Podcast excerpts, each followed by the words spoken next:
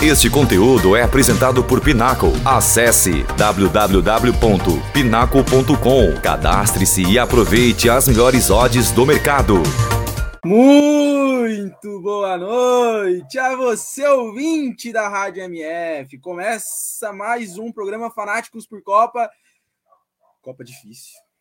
Mas seguimos o jogo, não é mesmo? Tem que seguir, a vida segue, os programas seguem e logo, logo temos aí já já temos os, os semifinalistas, tem a, tem a final, tem muita coisa para viver ainda. E Copa é muito bom para se perder no meio. Vamos viver ela até o final. Afinal, nós só temos ela de quatro em quatro anos. Quero já, acima de tudo, lembrar que este programa é apresentado pela Pinnacle, a casa de apostas mais inteligente do mundo. Então, já vou te dar a real. Você que ainda não fez suas apostas, você que está perdendo sua grana, faz o seguinte: abre a câmera do seu celular, Mire nesse QR Code ao lado da tela, ele já vai te direcionar direto para, para a página de cadastro da Pinnacle. Faça seu cadastro, já faça seu depósito via Pix, que cai na hora, e assim você já poderá participar e poder, quem sabe, tirar uma graninha já nessas semifinais, nas semifinais e também na final. Valeu? Então, ó, para o programa de hoje, vou começar chamando ela. Já estivemos em um programa juntos.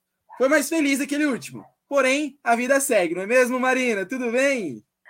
É isso mesmo, Kaique. Boa noite, Kaique. Boa noite, pessoal. É, é triste, né? Mas é Copa do Mundo, é igual você falou mesmo, de quatro em quatro anos, a gente não pode perder essa oportunidade. Temos que seguir, né? a gente sofre, mas a gente segue, a gente continua aí dando pitaco no jogo alheio. Então vamos continuar aí, vamos fazer, terminar essa Copa aí e ver no que, no que, que vai dar. É isso aí, bora lá, vamos lá. Vamos seguir. Quero chamar também o nosso outro participante, o nosso outro convidado, Lorenzo. Seja bem-vindo.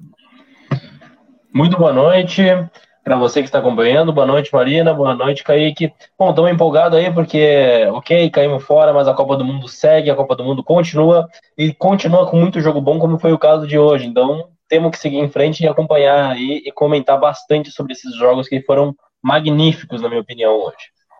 Essas semis foram, hein? E ó, essas quartas. E ó, o Lorenzo, já que você já puxou sobre hoje a questão principalmente da emoção, já traz o seu destaque da rodada.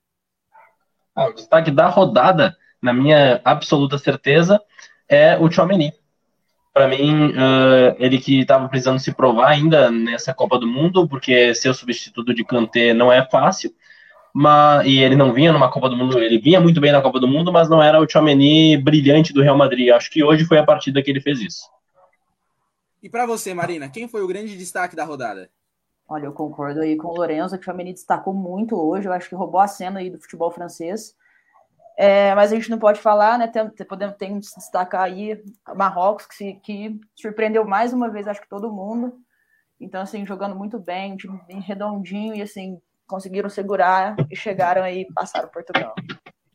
É, e já vamos, vamos, vamos falar desse jogo já, Marina. Já vamos emendar falando um pouquinho de Marrocos.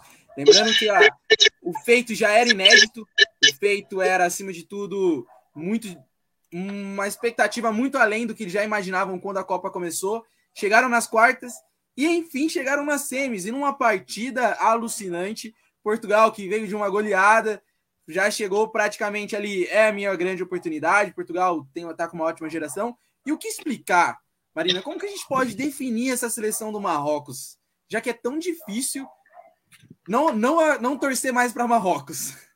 É, olha, que jogo, viu? Olha, que jogão, que partida do Marrocos. Acho que ninguém esperava. Acho que Portugal também entrou muito confiante na partida. E acredito que todo mundo também. A gente já, eu pelo menos já entrei também confiante, assistindo a partida. Falei, bom, vai ser difícil, vai ser difícil da Marrocos, ainda mais depois dessa goleada de Portugal. Um destaque de jogo assim impressionante. E deu no que deu, né? Marrocos se destacou muito, fez uma ótima partida, conseguiu segurar o Cristiano Ronaldo depois do segundo tempo e acabou fechando o placar aí com chave de ouro. E Lorenzo, num gol que a gente pode falar que foi, além do lindo cruzamento, mas muita inteligência, muita sabedoria e principalmente posicionamento do. Vou tentar falar, hein? Youssef Enesri.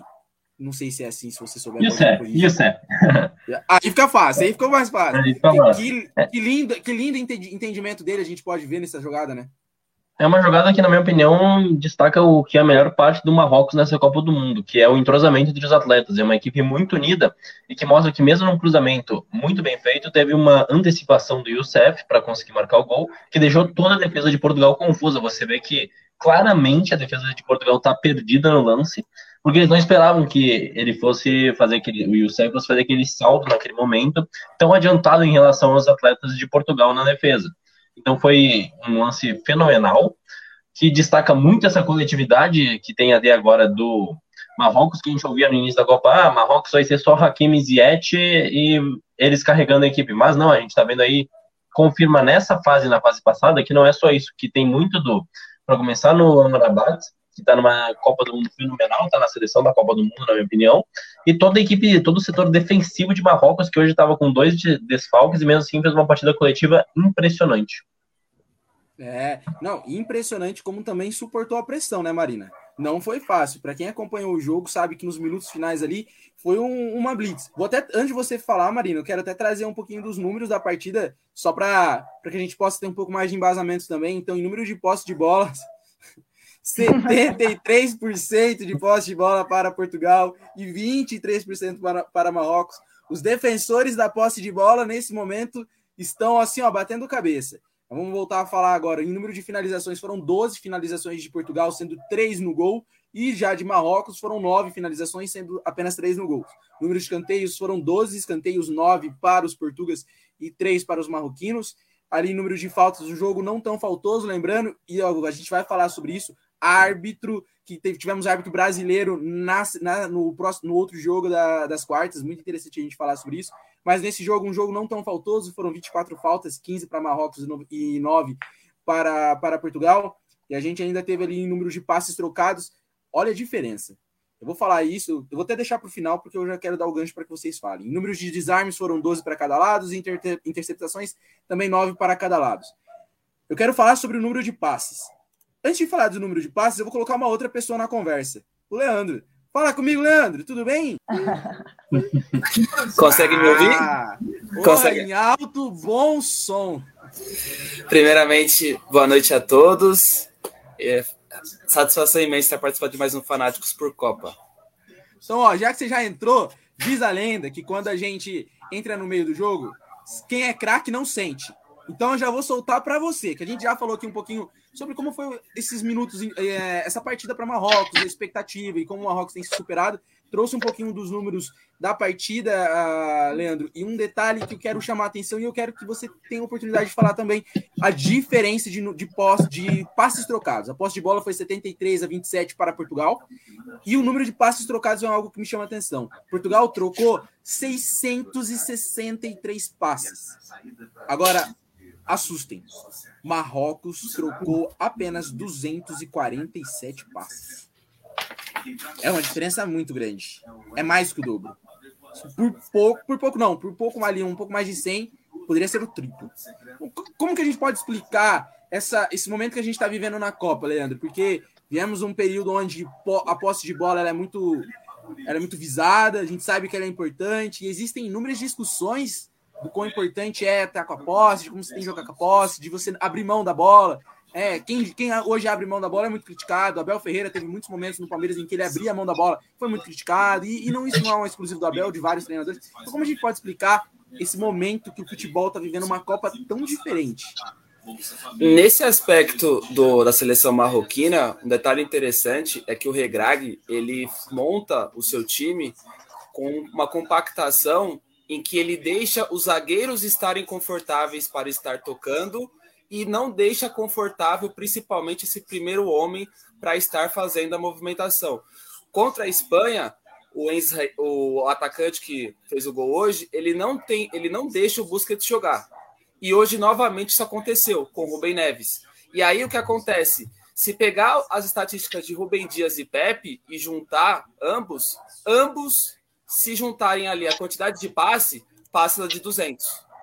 Ou seja, basicamente quase que 50% dos passes trocados pela, por Portugal no jogo de hoje é entre os zagueiros. E aí, se você coloca na conversa o lateral esquerdo e o lateral direito, da Lu e Rafael Guerreiro, já basicamente passa de 300 passes. Ou seja, é muitos passes, só que passes improdutivos. Né? O Guardiola coloca isso no livro, né? É aqueles passes sem objetividade, passes que não são verticais. E aí, esses passes não fazem com que o jogo evolui. E aí só acaba deixando. Opa! Pode falar, pode falar. Acabou a, é, acabou caindo aqui a, a câmera, depois eu dou uma, uma consertada. Pode emendar, pode, pode, pode emendar, pode mas só pra, mas só para complementar, o jogo do Marrocos ele, ele faz muito disso. Ele deixa o, o, sistema, seja ele de três ou até mesmo com quatro defensores, o tradicional, dois laterais, dois zagueiros, confortável em estar trocando passes. Só que quando vai para os meio-campistas para que eles acionem os atacantes, aí já muda de conversa. Aí você já vê o Rabá participando mais, você já vê o Hakimi participando, você já vê Ziet Bufal fazendo o retorno e, dificultando isso em uma circunstância que deixa o adversário desconfortável, sem falar da, da linha dos zagueiros que sempre estão ali ou pronto para tirar a bola pelo alto ou até mesmo com antecipações. Então eu vejo muito essa questão dos passes trocar nessa Copa do Mundo em muitas circunstâncias parecido com a que o Regrag de, é, monta, deixando os zagueiros confortáveis para dar esses passes, mas não há muita troca de passes nessa Copa do Mundo entre meio e ataque. É muito passe entre sistema defensivo e esse primeiro homem para acionar o restante da equipe. Então eu vejo uma Copa do Mundo muito interessante nesse aspecto tático dos passes trocados. São mais passes trocados na linha defensiva do que propriamente de uma forma mais intermediária para a ofensiva. E aqui falou, a gente comprova, hein? Ó, você falou dos números, eu vim aqui buscar os números de toques na bola da, do quarteto defensivo de Portugal. Chegou a 294 toques na bola. Eu não estou nem falando passo, falando que eles tocaram na bola, eles participaram ali, ali no momento. Como é curioso, né, Lorenzo? A gente parar para ver essa mudança, como é essa Copa especificamente, e aí a gente vai falar agora de, especificamente desse jogo, não tem sido diferente, né? A gente vê um time que abre mão um pouco da bola, mas que não deixa de jogar. Está na hora de entender que abrir mão não é deixar de jogar. E o Marrocos não deixa de jogar, ele incomoda. Tanto é que tá na semi, né? É, eu falo isso bastante, principalmente. Isso não é tão presente, talvez, em equipes de, de campeonatos de longa distância, mas em campeonatos de tiro curto, que a maioria dos campeonatos de seleção funcionam assim. Tu não tem que jogar bonito, tu não tem que ficar fazer igual o Luiz Henrique gosta de fazer centenas de trocas de passe, ok, é uma estratégia. Mas o objetivo no final é avançar de fase. E o Marrocos está fazendo isso e já eliminou, deixou para trás. O Marrocos não perdeu ainda na, na Copa do Mundo e deixou para trás quatro seleções europeias que não fizeram gol neles. A única seleção que fez gol no Marrocos foi o Canadá, num gol contra do Agüero. Então, é uma situação que tem que ser destacada. Ninguém conseguiu furar a defesa de Marrocos até essa altura na Copa do Mundo. Então, não tem como. Uh, a gente tem, como tu disse, tem esse debate, esse preconceito com equipes que abdicam da bola, dizendo ah, que a bola pune, em algum momento essa equipe vai sofrer. Bom, a equipe está numa semifinal e tem mais pelo menos dois jogos no Qatar para disputar. Então, mesmo que exista esse preconceito, se tu consegue executar muito bem a sua estratégia, como é o caso desse Marrocos, que teve só quatro meses para treinar com o Walid, uh, a gente vê um sistema defensivo muito organizado, com atletas que, independente de qual atleta entra em campo, ele vai entender todo o sistema defensivo, porque ele está padronizado nos treinos, e uma coletividade absurda, como eu destaquei no início aqui da live, que é uma seleção onde tu não vê alguém querendo se destacar mais que os outros na defesa, você vê que todos estão cumprindo seu papel. A gente tem aquele momento onde o Shedira é expulso, e a gente vê a defesa do Marrocos baixando para uma linha de seis e deixando daí o, o o, o Nahi, o Ambaat e o, e o Hakimi um pouquinho mais à frente na marcação naquele momento. Estava tentando lembrar quem que eram os três que estavam na marcação. Um pouquinho mais à frente na marcação, mais móveis. O Ziet que acabou saindo posteriormente. E uma linha de seis no fundo que não deixou, obrigou Portugal, é uma seleção que tem tantos atletas criativos, como é o caso de João Félix, Cristiano Ronaldo, Rafael Leão, uh, Bruno Fernandes, deixou essa seleção obrigando a fazer chuveirinho na área para tentar uma, uma, uma vitória, um empate, levar para a prorrogação, porque eles fizeram uma defesa tão bem executada que uma seleção com tanta criatividade que a gente já viu em outros momentos não conseguia entrar na área para fazer seu jogo, teve que fazer um outro jogo que é que a seleção não está nunca acostumada. Portugal no ciclo inteiro nunca precisou fazer isso antes e precisou fazer contra Marrocos, que é uma grande ironia, né? Não, e, é, e essa é a Copa da Ironia, né, Marina? Porque a gente tem visto todas essas, essas surpresas e principalmente agora, nessa partida, o quanto é importante você estar atento ao jogo todo, porque foi um deslize ali, uma, um momento de bate-cabeça entre o Rubem Dias e o goleiro uh, português, porque os dois falharam, e além de tudo, contou com a inteligência também do Youssef, que já uh, que ali envolve entrosamento, num belo, num belo cruzamento, antecipou os dois e fez um gol ali que pô, é histórico para Marrocos. Marrocos já fazia história, hoje o Marrocos ali ultrapassa qualquer barreira chamado, chamada história. É a primeira vez na história de todas as Copas em que uma seleção africana chega a uma semifinal.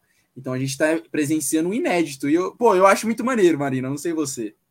Olha, com certeza é inédito e assim, é, eu acho também muito importante, né, para a história do país aí conquistar e chegar onde está chegando agora. Concordo com o que o Lorenzo falou, eu acho que o Marrocos tem se destacado muito na defesa. Ninguém está conseguindo passar os caras, os caras estão se destacando muito. Acho que Zé fez uma ótima partida hoje. É, e assim, surpreendente, sabe? Um time surpreendente, está jogando muito, conseguiram segurar a pressão, igual nós estamos, estávamos falando aí no começo do programa, segurou a pressão. Portugal chegou para, no, no, finalzinho, chegou para pressionar mesmo, queria ganhar, até porque não ganhou, tá fora, né? E, e principalmente a última Copa do Cristiano, ninguém, acho que ele não esperava também o que fosse acontecer mas eles conseguiram segurar a pressão, se destacaram muito, fizeram um ótimo jogo. E assim, vemos aí que ter a bola no pé não garante nada, né? Concordo mais uma vez com o Lorenzo que o que importa agora é passar, independente de qual forma, a gente tem que fazer gol e tem que passar. Então, o Marrocos está fazendo muito bem o serviço deles. É, claro, eu acho muito importante você ter a bola, porque você descansa, é, você não suporta uma partida sem, sem ficar com a bola, é preciso. Pô, eu confesso que uma das coisas que eu mais bato palma para a seleção da Croácia, a Croácia vem batendo aí semi, é, prorrogação e pênaltis desde as oitavas da Copa de 2018 só não foi na final, de resto, todos passou por, por pênaltis e prorrogação, passou de novo nas oitavas por prorrogação, passou nas quartas por prorrogação. Então é, é, é necessário muito físico e, e, eles abrem um pouco mão da bola e ao mesmo tempo eles têm a bola. Então, aquele momento que a gente entende que o jogo é uma montanha russa, e é justamente nisso, Leandro, que eu acho que a, o Marrocos está proporcionando para a gente uma nova forma de entender que o futebol não precisa necessariamente só, só ter a bola. Você pode também jogar sem ela, mas participar do jogo. E o Marrocos tem, eu quero, não sei se você também já tem uma algum conhecimento sobre isso, falar um pouquinho de como o Marrocos chegou, porque o Marrocos foi a zebra, e eu, eu considero como uma zebra. No,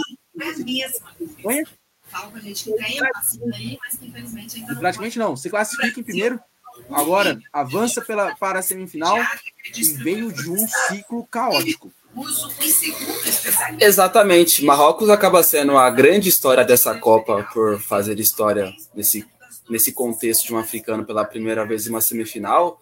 Só que a maneira que isso ocorre é muito surpreendente. O Regrag, que para mim até o momento é o melhor técnico dessa Copa do Mundo por conta das circunstâncias, ele, ele era treinador do Raja Casablanca em, em 1 de agosto, ou seja, num outro contexto. O Regrag, ele é campeão com idade, que é, uma, que é uma equipe marroquina, que inclusive estará no Mundial de Clubes, que inclusive pode ser adversário ou de Real Madrid ou de Flamengo aí em fevereiro. Então ele fez história levando uma equipe marroquina a ser campeã novamente é, do continente africano. A última vez, inclusive, tinha sido o próprio Raja Casablanca em 2012, se não me engano. E aí, por conta disso, o sucesso dele e a questão caótica do, do antigo treinador fez com que houvesse essa aproximação da Federação Marroquina com ele. Só que não era tão simples, é tanto que ele já tinha sido é, oferecido a, uma proposta a ele da Federação Marroquina, só que ele optou pelo Raja Casablanca. Só que aí, em setembro, não sei qual foi o, o, a outra conversa que teve entre Federação e Regrag, e o Regrag acaba aceitando. E a partir de setembro que ele começa um trabalho. E aí você pensa, um treinador, por mais capacitado que seja, por mais vencedor que seja, chegar numa seleção em que não tem aquele favoritismo nem dentro do seu continente, o que dirá numa Copa do Mundo, fazer o que está fazendo é totalmente surpreendente. E, é uma, e obviamente, uma surpresa positiva. O que mais me surpreende nesse Marrocos é a consistência defensiva de, de uma ideia em que o treinador colocou em pouco mais de três meses, pouco mais de dois meses. está sendo muito bem feita, porque o Marrocos ele era conhecido anteriormente com o antigo treinador ser uma seleção que gostasse do jogo, que gostasse de ter a bola, que gostasse de minimamente é, atacar o adversário, independentemente de qual região fosse esse adversário. É tanto que na Copa da Nação Africana, o Marrocos chega até a fase quartas de final e chega com um futebol meramente interessante, numa Copa da Nação Africana que ficou conhecida por muito 0 a 0 Marrocos não, Marrocos sempre fazia ali um golzinho por jogo, mas acabou ali parando na, na fase quartas de final. Então, ele até muda a maneira que esse elenco vinha jogando com o antigo treinador. Então, é totalmente surpreendente. Só que tem um outro detalhe desses 11 jogadores considerados titulares e vêm sendo titulares com a seleção marroquina, 10 jogam na Europa. Isso é muito significante também, que aí tem o outro lado, que é a adaptação dos jogadores a estarem no nível mais competitivo. Você pode até agregar a questão de nenhum de pou, poucos deles estarem jogando em clubes gigantescos, que no caso a exceção acaba sendo o Ziyech e o Hakimi, mas você tem o, o Bono que joga no Sevilha, você tem o Enzri que joga no próprio Sevilha, você tem o Buffal que apesar de jogar no Angers, uma equipe francesa, tem experiência de Premier League, que já jogou no Southampton, tem o Anrabá que joga na Fiorentina, que com certeza vai sair da Fiorentina após a Copa do Mundo. Então, assim, o Mazauri. Tem o Masraoui, que joga no, no Bayern de Munique, que já vinha fazendo muito sucesso no Ajax. Então, é um elenco que tem essa experiência de jogar no futebol europeu, apesar de alguns deles jogar, por exemplo, no Bari, que é, uma, que é uma, uma, equipe da segunda divisão italiana, mas que tem muitos exemplos de jogadores que jogam em primeira divisão ou até mesmo em grandes clubes como Hakimi e Ziyech, que são os exemplos mais. e os Masraoui, que são exemplos mais. É, que acabam falando um pouco mais por conta de jogarem gigantes do futebol europeu. Então, são muitos componentes que fazem com que essa, esse Marrocos seja surpreendente. Mas para mim o principal é a questão do regrag. É impressionante um treinador chegar em setembro, mudar a filosofia de como a, de como a seleção joga e levar essa seleção a uma semifinal sem tomar um gol do adversário o único gol sofrido por Marrocos foi contra. É impressionante, espetacular. E assim, a França, obviamente, é favorita, mas sabemos que Marrocos tem sim condições de fazer ainda mais história e chegar na final.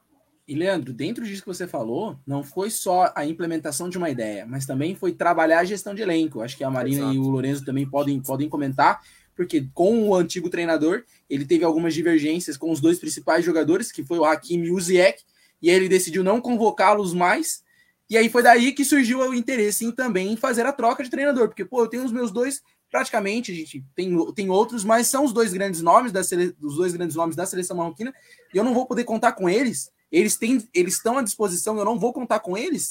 Por, por será que não dá para sentar e conversar? Não, não dá. É assim, tem que ter uma hierarquia. Então, eu queria que o Lorenzo a Marina também falassem quanto é importante essa gestão de grupo, quanto, quanto é importante que o, o elenco compre a ideia do treinador. É, vou começar falando, eu acho que a, a principal parte para a gente chegar numa Copa do Mundo de tanta pressão é o time estar harmonicamente com, combinando, principalmente com o técnico, que é o cara que dita as regras e dita como é que a gente vai, o time vai jogar. Então, assim, é, era inadmissível não entrar com os melhores, sabe? É, não tinha como mesmo. Eu acho que tem, o time tem que andar é, conversando mesmo entre os seus jogadores a equipe tem que estar concordando com, com o técnico para conseguir sim fazer uma ótima partida. Nós tivemos outras seleções também que passaram por problemas internos e acabou que também não conseguiu chegar aí na final. E eu acho que essa comunicação entre o treinador, a equipe técnica e os jogadores é muito importante. E assim, não dá para não levar o melhor. Não dá. Não dá mesmo. Concorda, Lorenzo?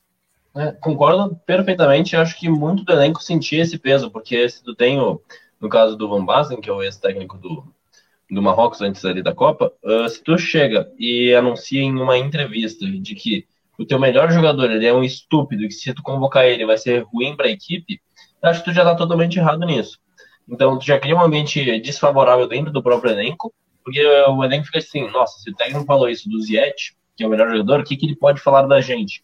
Então, cria uma desconfiança no elenco. Então, a gente teve essa, esses casos aí de mais de um ano de briga entre o técnico e os atletas. E quando vem aí o. Perdão, eu sempre tenho a dificuldade de pronunciar o nome dele. O Regrag. Uh, é, é, nome árabe é difícil de acostumar. Uh, ele está invicto desde que ele assumiu. E ele fez três amistosos que eu achei muito interessantes, que foram os amistosos que prepararam a seleção do Marrocos para jogar nesse sistema defensivo.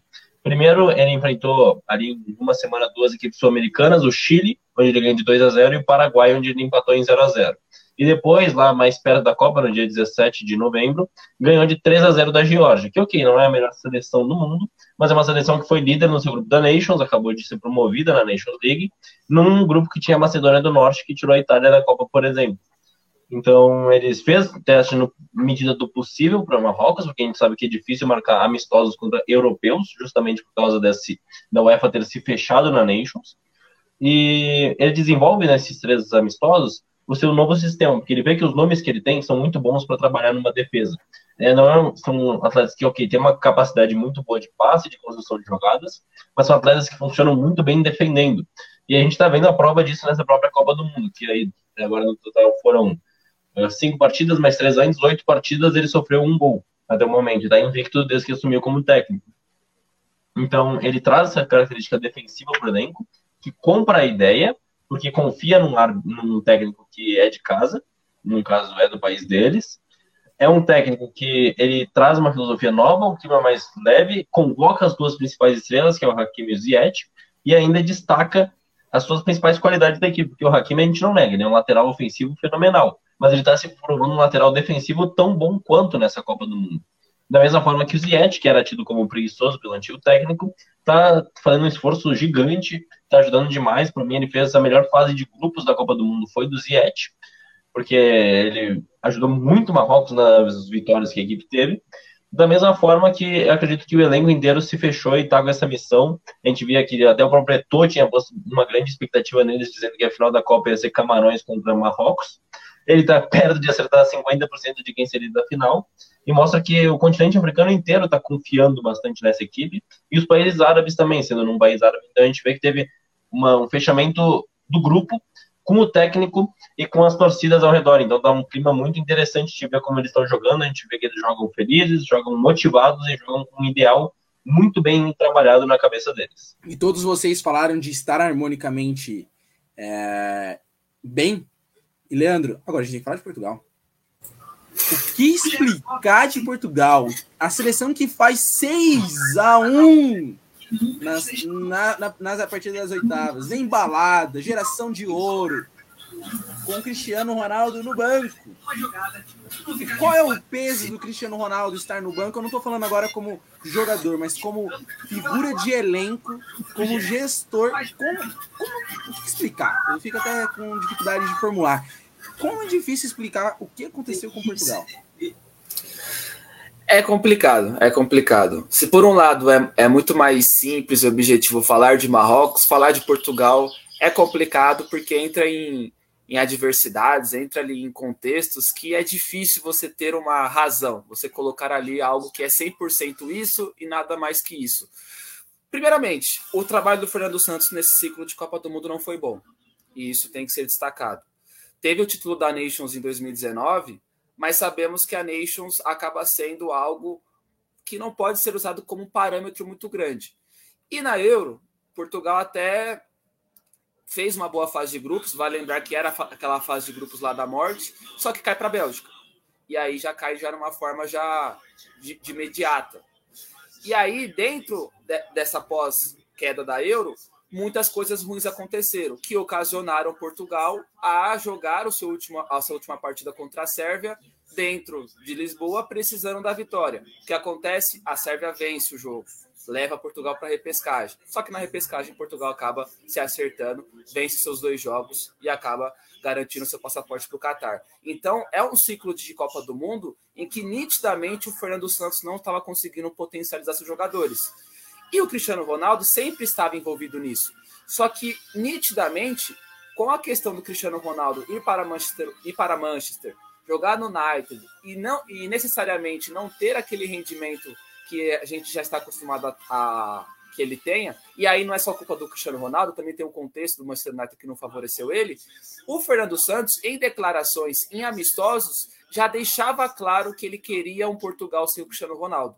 Só que você fazer isso com um cara que tem o único que ajudou no único título quer dizer, no primeiro título da seleção na história, que é a Euro de 2016, um cara que tem cinco bolas de ouro, um cara que é mega campeão na Liga dos Campeões, artilheiro da história da Liga dos Campeões, um cara que nitidamente, tranquilamente é o maior jogador da história de Portugal ao lado do Eusébio. É complicado, não é fácil você fazer uma estrutura para que ele não seja o titular. Só que na minha cabeça, a Copa já, já iria iniciar assim, pela fase dele do Manchester United. O que, é que o Fernando Santos faz? Não faz isso. Inicia a Copa do Mundo com o Cristiano Ronaldo. Aí já começa a ele se perder no que ele já queria. Porque foi em declarações, foi em amistosos que ele deixou claro em escalações, em falas, que ele queria uma, um, um, um Portugal sem referência, um Portugal mais próximo do que vimos contra a Suíça. Só que contra a Gana e Uruguai temos Cristiano Ronaldo como titular.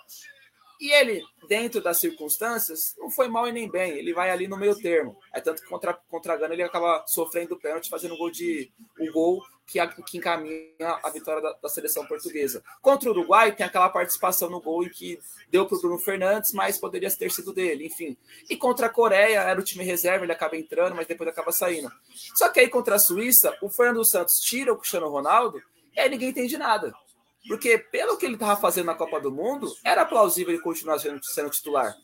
Só que ele acaba tirando. Por quê? Convicção anterior, convicção de 2021 até 2022 que ele vinha tendo. E aí ele acaba se perdendo. O 6 a 1 inclusive aqui no Fanáticos por Copa, pelo menos na minha opinião, ele é potencializado mais pela postura da Suíça do que propriamente pela organização portuguesa. A Suíça se propôs a querer o jogo e a Suíça não estava preparada para isso. A Suíça tem um jogo mais reativo do que de impor o seu a, a, posse de bola. E quando ela quis fazer isso, quando ela tentou fazer isso, Portugal estava preparado e acabou fazendo o que fez. Só que hoje era um outro estilo de jogo. E hoje eu não acho que com o Cristiano Ronaldo titular, Portugal ganharia. Eu acho que qualquer contexto hoje Portugal iria sair derrotado, porque o ciclo de Portugal não foi o ciclo que me fizesse em um jogo muito difícil dele ter que abrir uma, um bom sistema defensivo, iria acontecer isso. E aí, hoje acaba sendo derrotada, acaba sendo eliminada. E infelizmente tem essa questão do Cristiano Ronaldo. Mas aí é muito culpa do Fernando Santos, que não soube lidar com isso. Na minha opinião, ele deveria, desde o início da Copa, ter imposto, ter colocado essa ideia. Porque como ele colocou apenas nas oitavas e nas quartas, fica essa menção. Se tivesse Cristiano Ronaldo, teríamos vencido. Se tivesse isso, teríamos vencido. E a gente sabe que não teria vencido. Portugal não fez um bom ciclo de Copa do Mundo, quase que não vai para a Copa do Mundo e agora acaba caindo de uma forma bem justa para Marrocos. E aquela questão: é sim a melhor geração de todos os tempos de Portugal. E mais uma vez ela acaba não conseguindo um grande resultado. Já foi assim na, na última Euro e agora nessa Copa do Mundo. Mas é uma geração jovem.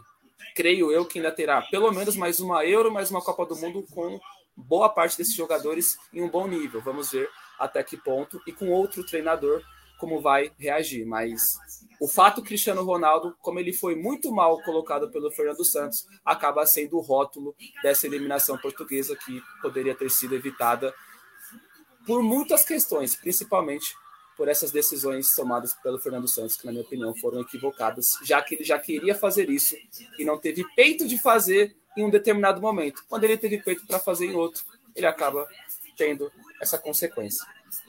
Uh, só completando, Leandro, acho que eu fica meio com a impressão que o Fernando Santos ele começa a Copa do Mundo, como tu disse, com medo de botar o Cristiano Ronaldo no banco, e daí ele tem, ele pensa, ah, botar o Cristiano Ronaldo no banco pode ser uma fórmula mágica porque tá dando certo no United e vai dar certo aqui. Parece que é uma coisa meio de supetão, que seria a expressão certa, porque realmente a gente vê aquela imagem que, para minha opinião, é uma das imagens da Copa, que é o Cristiano Ronaldo no banco, e aquelas dezenas de fotógrafos na frente dele, numa Copa do Mundo tu tem essa atração toda, isso prejudica o resto do elenco, porque o resto do elenco ele sente a pressão de ter que, ok, o Gonçalo Ramos fez três gols na partida que ele substituiu o Cristiano Ronaldo, mas ainda assim a pressão no elenco é muito grande por não ter ele na equipe.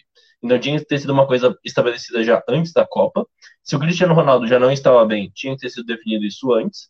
E ficou essa confusão aí nessa reta final de mata-mata, tudo muito confuso. É, eu concordo com os meninos, eu acho que assim, o Fernando Santos tomou decisões erradas, realmente, na hora.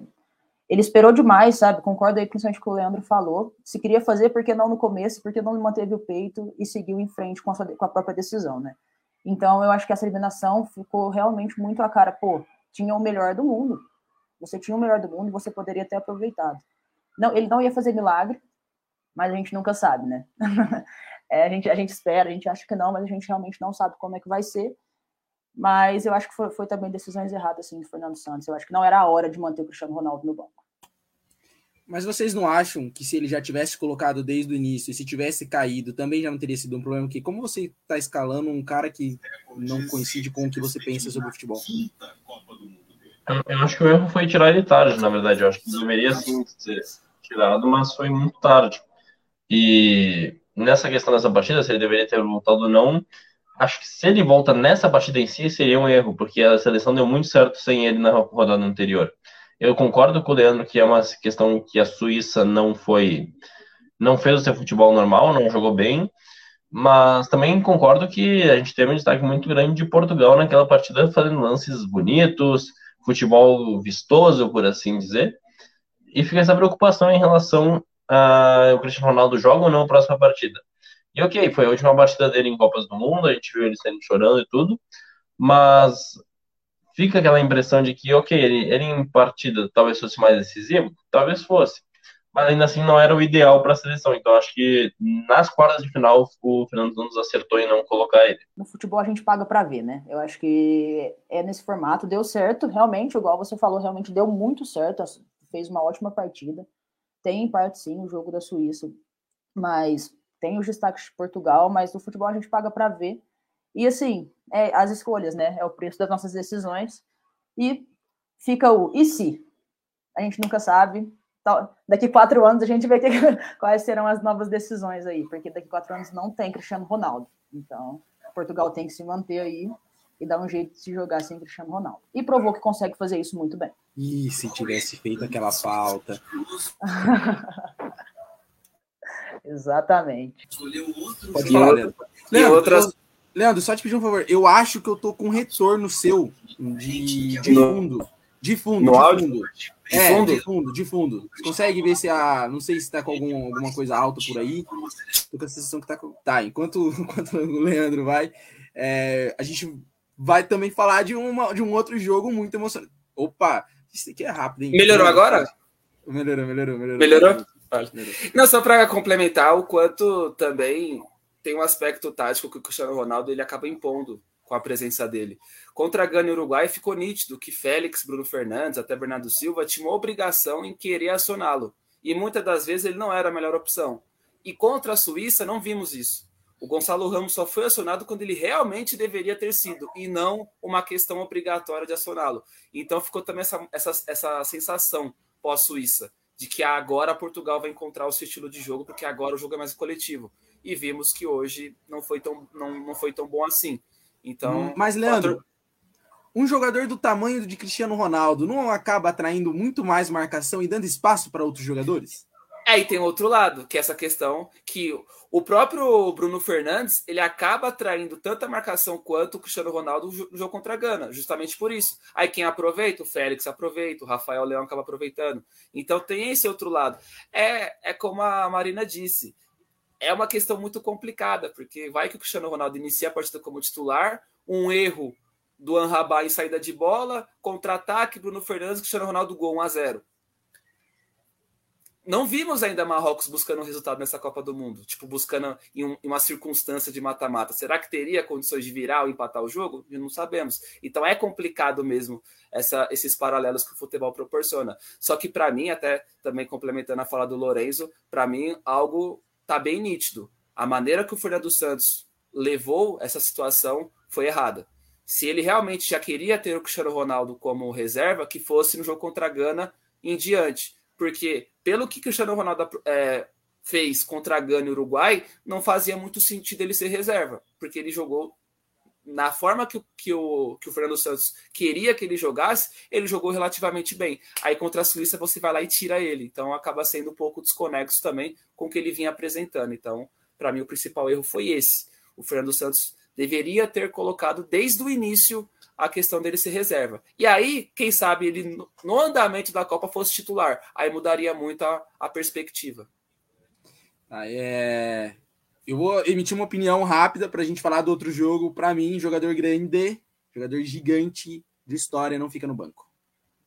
Para mim é isso. É, eu caí, viu? Eu caí agora. Eu jamais, jamais iria para umas quartas de finais com o Cristiano Ronaldo no banco. Jamais. O meu time joga para ele. Não que eu sou fã dele, viu? Mas eu acho que é o que você falou. Ele não, se tiver uma chance, uma chance boa, ele vai marcar. Ele vai marcar. Mas eu quero falar também de um outro jogo muito importante que, pô, era praticamente o que todo mundo esperava, mas não foi da forma como todo mundo esperava. Todo mundo já se cogitava, pô, eu acho difícil, vai dar França, a França vem num, num bom momento, a França fez uma, uma Copa maravilhosa, tá com o espírito do Mbappé. Cara, o Mbappé ele foi um dos principais na última Copa, ele tá sendo de novo. E a França tinha todo aquele contexto no começo de perder muita gente. Pô, perdeu praticamente seu meio-campo todo. Né? Joga com três, já perdeu dois praticamente todo. Perdeu o Kanté e o Pogba. E além disso tudo, ainda perdeu o lateral esquerdo, perdeu o melhor jogador do mundo, o Benzema. Não conta com o melhor jogador do mundo. E a França se reinventou e tá numa semifinal de novo. E ó, histórica também. A única seleção após ser campeão mundial a se classificar para uma semifinal foi o Brasil de 94 e 98. Campeão em 94, chegou na final em 98 contra a França. E isso há muito tempo isso não acontecia. A França quebra novamente esse, esse vamos dizer assim, esse passado obscuro, onde normalmente o, o atual campeão cai na fase de grupos, ela só não passa como ela chega novamente numa semi. Lorenzo, a França é a favorita entre as quatro? Principalmente Sim. que ela fez contra a Inglaterra? Sim, e eu digo assim, a França de 2018, se a gente lembrar, ela fez poucas partidas brilhantes, que é o que a gente estava falando antes. A gente consegue lembrar da partida contra a Argentina, que foi fantástica da França, e a partida contra a Croácia, que ela tinha uma superioridade técnica muito gritante em relação à Croácia. De resto, foram partidas que não são muito memoráveis, a gente não lembra de muitas partidas das quartas, da semi, ou então da, da fase de grupos da França daquele ano. E eu acho que esse é o grande acerto do Deschamps. Ele não é um técnico de futebol vistoso, mas ele é um técnico que traz muito resultado para a França. E no momento que tu teve uma maior perda de atletas de toda a Copa do Mundo, que foi a França, e ele consegue manter o sistema de jogo, faz uma França jogar muito bem. Tem o Mbappé, que eu já disse aqui no Fanáticos por Copa na quinta-feira passada, eu disse que o Mbappé para mim é o melhor jogador da Copa até o momento. Hoje ele não fez uma grande partida e mesmo assim a França limitou, eliminou uma Inglaterra que vinha tendo um dos melhores ataques da competição. Então, e com vários jovens que a gente tem ali, tirando o Harry Kane, que a gente já sempre fala, mas a gente tinha Julie Bellingham, Saka, uh, o Foden, que na minha opinião não fez uma grande Copa, mas ele tinha, teve alguns brilhos durante a Copa do Mundo. São várias joias do futebol internacional que tem naquela seleção inglesa que, ok, a gente pode questionar o Gary Southgate, só que a gente sabe que a Inglaterra, historicamente, já não é uma grande seleção vencedora. Eles só ganharam um título na sua história, a Copa de 66, que ainda é muito contestada e etc. E mesmo assim, o Gareth Southgate pegou essa geração e fez bons resultados. Chegou numa final de Euro, chegou em semifinal de Copa e agora quartas de final de Copa. A gente lembra que aquela geração de ouro da Inglaterra de 2006 caiu nas, ali, não foi muito longe também nas suas competições. Acho que, se não me engano, até não se classificou para uma Eurocopa, se não estou enganado, caiu na fase de grupos. Então, é uma seleção que historicamente já tem dificuldades, enfrenta uma França e tem ali as duas grandes oportunidades de gols, tirando as que o Loris tirou assim brilhantemente, ou que a defesa estava muito bem posta. Teve os dois pênaltis, um convertido e outro que foi isolado. Aqui vem até uma pequena corneta minha que se a gente pede para o Harry Kane escolher a janta, a gente fica sem comer durante cinco anos, porque ele não vai decidir a janta. Então, é uma, é uma seleção que tem, tem esse problema histórico, a, a Alemanha, e a França, numa partida, entre aspas, ruim, que não conseguiu fazer seu jogo, que ela vinha fazendo na Copa até agora, não foi aquelas partidas como ela fez na última fase, que ela jogou muito bem, e com o Mbappé brilhando. Hoje o Mbappé foi mal. E mesmo assim a França eliminou uma das favoritas da Europa, que é a Inglaterra. Então acho que a França vem com uma favorita entre as quatro, vem com um futebol muito bem apresentado e mesmo com as lesões vem com o Dembélé saudável, que na minha opinião é um dos melhores pontos do mundo saudável. Tem o Mbappé, que está perto até de bater o recorde do Garrincha, eu tô com medo que ele bata esse recorde de ser goleador, artilheiro, melhor jogador e campeão da Copa do Mundo. Só o Garrincha em 62 conseguiu os quatro feitos, o Mbappé está perto, precisa só de uma assistência e ser campeão.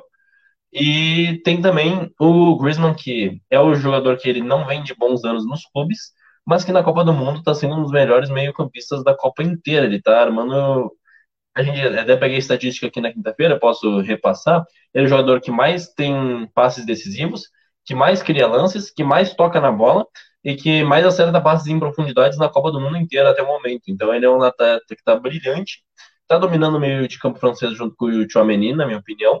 E uma defesa que aqui vem o ponto negativo da França. É a segunda partida consecutiva e a terceira vez consecutiva que a França comete pênaltis. Tudo bem, contra a Polônia já tinha uma grande vantagem, foi legal o segundo do Lewandowski, mas foi num erro do Upamecano. E hoje a França fez dois pênaltis muito infantis. Então, o pênalti, o primeiro pênalti foi não tinha nenhuma ameaça de gol iminente e foi um pênalti totalmente desnecessário. E o ali o o Theo Hernandes ele faz um pênalti totalmente desnecessário. A bola nem estava no tempo de bola do Phil Foden. Ele empurra ele de um jeito que ele achou que a câmera não ia ver. Foi uma coisa que na minha cabeça não existiu. Cometer aquele pênalti, não tinha nenhuma necessidade daquilo. Não era uma bola perigosa nem nada do tipo. E é uma besteira que a França tem cometido, porque se a gente lembrar também, o pênalti do Pamecano contra a Polônia foi muito bom e teve um lance no primeiro tempo que foi fora da área, de acordo com o VAR, mas foi muito discutido aquilo que seria um pênalti também para a Inglaterra logo ali nos 15 minutos de jogo. Então é uma França que ela está acertando muito ofensivamente, tem ótimos atletas ofensivos. O Theo Hernandes entrou muito bem na Copa, mas está cometendo alguns erros bobos que no mata-mata pode ser fatal.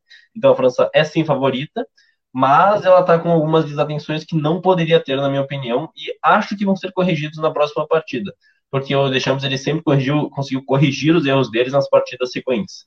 Então eu tô curioso para ver como a França vai guiar, mas é sim a favorita, na minha opinião.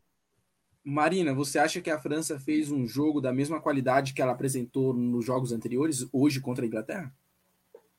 Olha, não, a França não se destacou. Assim, não era o que a gente esperava. Eu, é, eu esperava um jogo muito mais França. A Inglaterra dominou muito o jogo. Eu acho que foi um jogo da Inglaterra, de fato.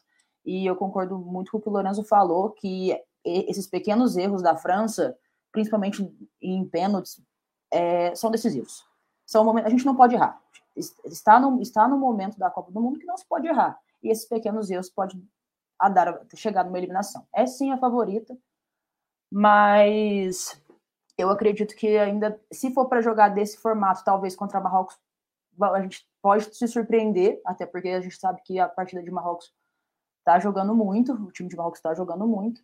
Então, assim, é, o destaque de França, o Griezmann joga muito, assim, que, que delícia ver o cara jogar, assim, hoje realmente o Mbappé não se destacou, eu gosto muito do futebol dele, concordo novamente com o Lorenzo, para mim, o melhor da Copa, faz um, um jogo, assim, perfeito, um cara decisivo, mas hoje deixou a desejar, sim, mas para mim é a favorita, só que não dá para jogar desse formato, precisa, precisa parar de errar, porque pode custar uma eliminação. E, Leandro, ah, falando do Griezmann, um Griezmann que vem de uma situação um pouco diferente no clube, né? Não sei se todo mundo tá ciente, eh, vocês sabem como o embrólio que há entre Atlético de Madrid e Barcelona? Todo mundo todo mundo por dentro? Eu não entendi, Leandro, desculpa. Sim, sim, sim. Ah, Você fala a questão então... da a questão contratual, né? Isso, se, se tem que pagar, não tem que pagar, se vai renovar, se não vai renovar. O que o Atlético faz? O Atlético não coloca ele no jogo todo para não atingir os minutos. Enfim, ele só joga normalmente 30 minutos no jogo. O Simeone já falou em coletiva que ele segue apenas a direção, as ordens da direção. Então, e o Griezmann se reinventou um pouquinho ali para se adaptar ao time. Lembrando que é um time adaptado para o estilo do Mbappé, isso é indiscutível. E eu não acho errado, se você tem um bom jogador, se você tem um cara que decide como ele tem decidido, não acho, não acho que é errado você moldar um pouco para facilitar a, a, o time para ele. E o Griezmann se reinventou. Muito bom destacar como a Marina e tanto o Lorenzo disse, quanto ele participa das jogadas, né? O Griezmann fez uma partidaça hoje.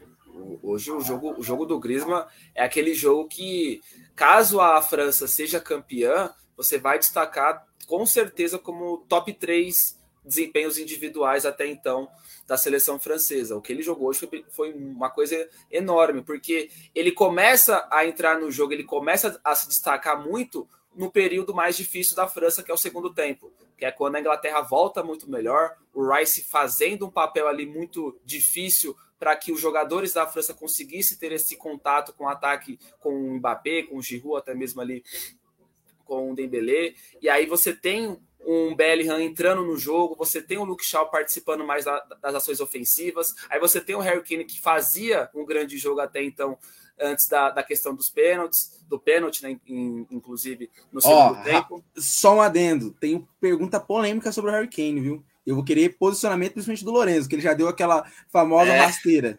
É, e depois eu quero que o Lourenço repita de novo a analogia com, com o Harry Kane referente à janta. Mas sobre a questão do Griezmann, é, o Griezmann ele acaba sendo um jogador. Não, não, tem jeito, né? Sempre tem aquelas seleções que, que no, no clube o jogador é muito bom, na seleção não é, e vice-versa. No caso do Griezmann é impressionante. O, se falávamos em ciclos de Copa do Mundo de tal jogador, tal técnico ou tal seleção, se fizermos o ciclo de Copa do Mundo do Griezmann, o Griezmann sai de 2018 numa projeção de continuar ali é, beirando top 5 até top 3 em seleção da FIFA e melhor do mundo, e ele acaba no, numa decrescente muito grande. Ele acaba indo num nível muito baixo. É tanto que ele acaba voltando para o Atlético de Madrid. Tem essa questão contratual, e essa questão contratual só é tão polêmica porque o próprio Griezmann não dava aquela segurança que o, se o Atlético de Madrid fizesse algum tipo de proposta oficial e fizesse o tipo de compra. Só que na seleção é, é outra coisa. E o número impactante no Griezmann é, é a questão dele jogar como titular. Se não me engano, são 78 jogos em sequência. E só mostra o quanto o Deschamps confia nele e o quanto ele rende. Porque um cara não vai jogar na França com essa geração maravilhosa que tem quase que aí três ou quatro elencos se o cara estiver mal. O Deschamps não vai colocar o Griezmann por colocar porque ele é amigo dele só coloca porque ele realmente tem condições. E desses 78 jogos, pode ter certeza que no mínimo em 70 o Griezmann fez um jogo aceitável para bom ou até mesmo de bom para ótimo. Então, é, foi uma atuação diferente. E aquela questão, que até também complementando a fala tanto do Lourenço quanto da Marina, o Mbappé, ele é um jogador diferente, na minha opinião, é sim o melhor jogador da Copa, mas vai ter jogo que ele não vai decidir vai ter jogo que ele vai ficar encaixotado numa, numa marcação. E se tem um lateral que poderia parar ele e acabou parando, era o Walker. Não porque ele é um grande lateral defensivo, mas o Walker é muito rápido. E o Mbappé, você muitas das vezes precisa ter esse acompanhamento na velocidade, não numa questão técnica, mas sim numa questão física. E o, e o Walker propôs isso ao Mbappé e acabou ganhando em diversos momentos. Só que quando você não tem o Mbappé em um nível muito alto na partida por conta dessa questão do espaço, você precisa ter outros mecanismos. E o Griezmann entra nisso. Inclusive, no primeiro tempo contra a Croácia em 2018, era algo parecido. O Mbappé não conseguiu entrar no jogo. Quem aparece? O Griezmann. O que acontece? A França abre o placar. Então, o Griezmann ele acaba sendo muito termômetro de quando algum outro jogador, que no caso acaba sendo o Mbappé, não está bem, ele acaba entrando no jogo. E também destacar a partida do Giroud. O Giroud é um jogador extremamente funcional, extremamente É um importante. jogador extremamente lindo também, cara, vamos destacar. Isso aqui, ó, independente de qualquer coisa, extremamente lindo. É o galã da Copa. Isso e mostra, né? e mostra que, não, que só ser bonito às vezes não adianta, tem que jogar bola. Que jogar Finalmente bola. o Giroud joga bola. Amém, Senhor. Eu vi o Giroud jogar. Amém. E ele em 2018 jogou muito bem, só que não fez gol. E quando o 9 não faz gol, sempre vai ficar essa questão. Só que é a mesma Copa... coisa de um goleiro nunca pegar pênalti, né, Exa Exatamente, exatamente. E aí, só para finalizar, quando o Mbappé não estiver bem, pode ter certeza que jogadores irão aparecer. Como, pra, como, pra, propriamente apareceu de uma forma bem surpreendente o Chouameni no gol. Mas, com certeza, um desses jogadores que vai tomar esse protagonismo é o Griezmann. Que Copa, que partida e que jogador. Temos que, às vezes, também deixar um pouco de lado as atuações nos clubes e também focar no que faz na seleção. O Griezmann é um, grande, um jogador espetacular e tem que, e tem que ter totais créditos. Essas, só complementando, são essas partidas pela Copa do Mundo de Griezmann, Hazard, que me faz pensar o que aconteceu após 2018, que é. os dois vinham para ser dois dos melhores do mundo em sequência quando se transferiram para Barcelona e Real Madrid. Infelizmente não rolou, né? Fica essa tristeza pela carreira deles. Ô Lourenço, você deixaria o Griezmann pagar sua janta? Ah, o Griezmann decide, pô. O Griezmann decide fácil. o Griezmann pelo Atlético de Madrid já tem troféu também. Tem, tem. O Griezmann foi a negociação mais bizarra que eu já vi na minha vida. O cara sair por milhões. Não, eu já vi a do Felipe Coutinho. Ele ainda fez gol no time que era dono dele.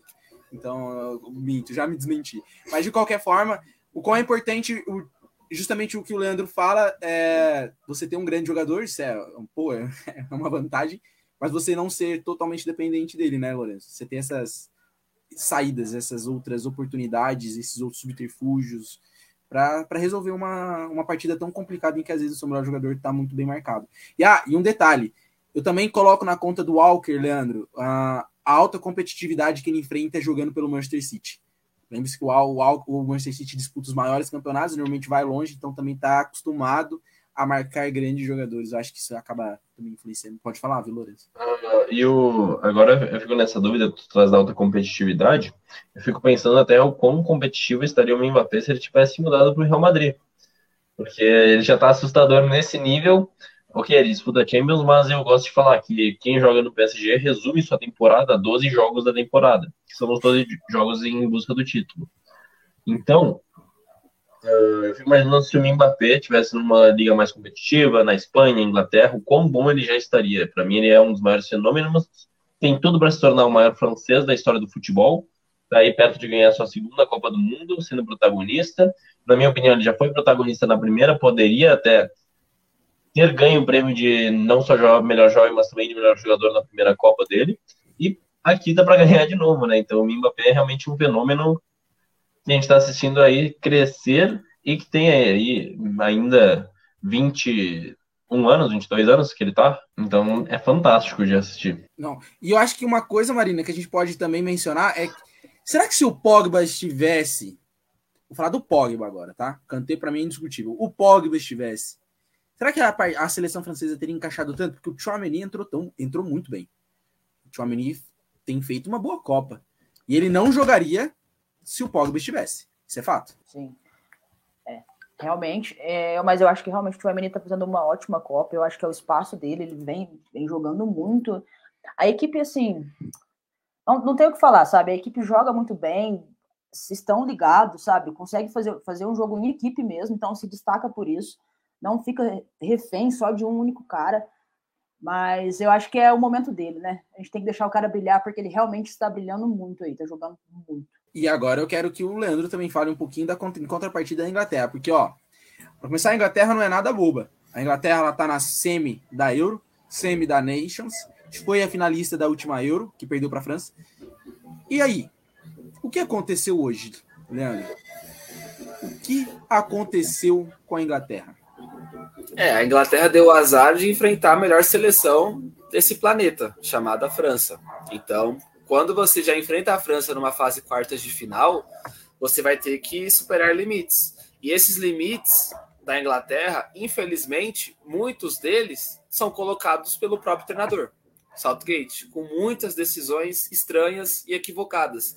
Então, quando você já entra nesse contexto que o próprio treinador não se sente à vontade e não consegue colocar ideias que realmente façam sentido com, com o elenco que ele tem à disposição, você já a, a Inglaterra já entra é, com uma pressão maior e já entra com uma adversidade maior contra uma França que, por mais que tenha essas oscilações, e hoje foi nítido isso, é uma França pronta para decidir. A Inglaterra não está pronta para decidir, porque o seu jogador que, em tese, tem que fazer isso é um jogador que não é acostumado a fazer isso, que é o Harry Kane. E aí, quando, quando você tem uma Inglaterra que é que, que acaba. Que assim, se você pegar o elenco da Inglaterra, tem jogadores bons. O Pickford é um goleiro que, quando está na seleção, é bom. Você tem um sistema defensivo com nomes interessantes. Você tem o meu campo jovem com potencial. Só que a gente sabe que o jogo da Inglaterra acaba sendo no Harry Kane.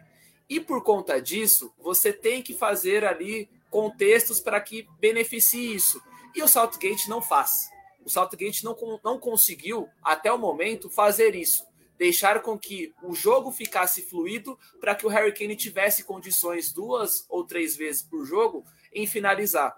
Não acontece. O que acontece? O Harry Kane necessita de uma organização. Ele mesmo faz isso. No primeiro tempo ficou claro isso, inclusive naquela questão do pênalti, naquela finalização que o Loris pega, dele criar muitas jogadas e ele mesmo acabar finalizando. E aí, nesse contexto, ele acaba sendo prejudicado. Só que tem outro detalhe também ele não é um cara acostumado a decidir.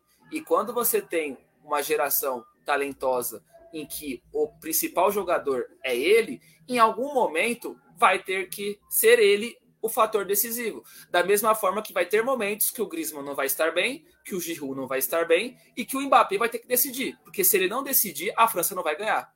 E hoje, na Inglaterra, me pareceu assim, só tem um cara que pode fazer com que, com que a Inglaterra leve esse jogo para prorrogação ou até mesmo vença no tempo normal: Harry Kane. E ele decepcionou.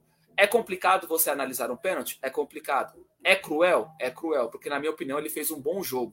Só que não pode errar. E ele acaba errando. E de uma forma bem. É, é aquele roteiro, né? É aquele chute que isola, vira meme. Você vê a, o semblante do jogador não acreditando. E o detalhe é que ele e o Loris são companheiros de clube, eles não treinam juntos. Então, se, nem tem essa desculpa. Ah, o Loris conhece o Harry Kane. Eles não treinam apenas juntos, é uma questão deles, inclusive envolvendo questões de seleção. Então, é aquela, é aquela coisa. Se você conseguiu uma vez, que foi o gol de empate, em tese você conseguiria de novo. E o Harry Kane não consegue. Então, é aquela questão. Na minha opinião, o principal fator da Inglaterra não ter tido é, mais sucesso no jogo de hoje é sim o fator Southgate. Para mim, ele é um treinador que acaba limitando muito o potencial dessa seleção e até em substituições. Você colocar o Grealish, eu tenho minhas, eu tenho minhas, é, minhas ressalvas ao Grealish. Não acho ele, ele jogador para o valor que ele foi comprado. Mas você colocar ele faltando dois minutos para acabar o jogo não vai adiantar nada. E o Southgate tem essa questão. Inclusive, ele faz isso na Euro, por exemplo, colocando jogadores jovens faltando um minuto, dois minutos para acabar o jogo. Então em questão de substituições, em questão de montagem de elenco, em questão de escolhas, para mim ele foi o principal fator dessa Inglaterra não ter tido um sucesso maior nessa Copa do Mundo. Mas também temos que credenciar ao Harry Kane. O Harry Kane era um jogo para ele decidir, ele não decide e não tinha um outro cara para fazer isso, até por ter muitos jogadores jovens. E esse cara era para ter sido ele, 28 anos, considerado aí um dos melhores um dos melhores atacantes até da história da Inglaterra, por mais que não tenha nenhum título, só que novamente acabou decepcionando, como o próprio Lorenzo disse já na fala anterior. Para você, ele é um dos melhores jogadores da história da Inglaterra? Não, mas é o, é o, que se fala muito lá, infelizmente. Ou felizmente, não sei. Pô, cara, eu sou fãzaço do Kane. Puta, eu sou fãzaço do Kane. E eu ah, não, não vou entrar muito no mérito, mas Lorenzo, você acha que o Kane não decide? Então você acha que no Tottenham ele nunca decidiu? Cara, tem uma, uma coisa aqui, não sei se vocês gostam de cinema, mas pra mim isso aqui é Harry Kane, pô. É um molde de pipoca. Eu tenho minhas ressalvas a ele, muito porque durante três anos eu defendi muitas vezes que o Benzema era melhor que ele, fui muito criticado na internet por conta disso, mas hoje eu sinto que o tempo me, me inocentou.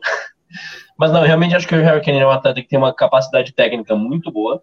Ele é um atleta acima da média, uma finalização acima da média, ele é um 9 que arma como um 10 tem drible, tem finalização, mas ele tem alguns poréns que, primeiro, ele joga no Tottenham, e por isso só já é, é, um grande problema ele jogar no Tottenham, é uma equipe que historicamente nunca foi grande, é do Big Six apenas por conta da questão financeira da equipe, é uma equipe que nem do Big Six é a única que não ganhou título nos últimos anos, a gente teve o Arsenal ganhando Copa da Liga, teve o United ganhando uh, ali até 2017, 2018 ganhando Copa da Liga também, uh, até o Chelsea, City Liverpool, todos ganharam alguma coisa. E o Tottenham ficou para trás nisso e tem ficado para trás há muito tempo. Ele se reforça, faz contratações, mas parece que nunca dá certo. Parece que é tem, parece que amaldiçoaram o nosso Tottenham.